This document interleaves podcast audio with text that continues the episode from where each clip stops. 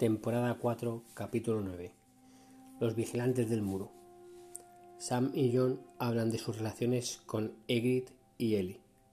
Ygritte se pide matar a John Nieve en su grupo de salvajes. Sam habla con el maestre de libros de salvajes y amores lejanos. Ellie llega al muro, es escondida en una despensa y Sam la besa. Thorn le dice a John que ojalá Ygritte lo hubiera matado. Los salvajes atacan el muro y hay una gran batalla entre cuervos y salvajes.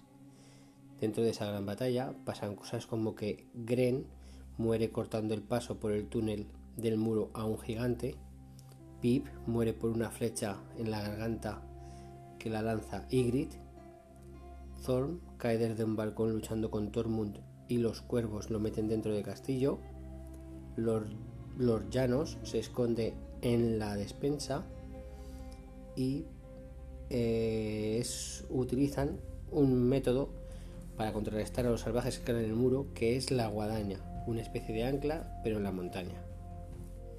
Ygritte también se encuentra con John, pero no puede disparar y es matada por el niño Oli con una flecha.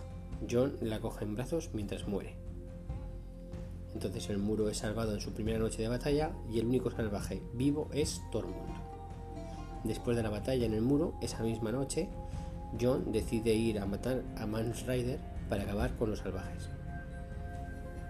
La frase de este capítulo la dice Sam a Pip y es de cuando mató al caminante blanco, que es yo no era nada y cuando no se es nada no hay motivos para tener miedo.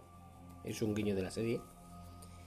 La respuesta al podcast pasado de las veces que Oberyn dijo en el juicio por combate eh, Elia Martel la violasteis, la asesinasteis, matasteis a sus hijos, son seis veces, en el combate lo dice seis veces, ¿vale? Y la pregunta de este podcast es, ¿cuáles son las últimas palabras de Ygritte? Y hasta aquí, Juego de Tronos, el resumen.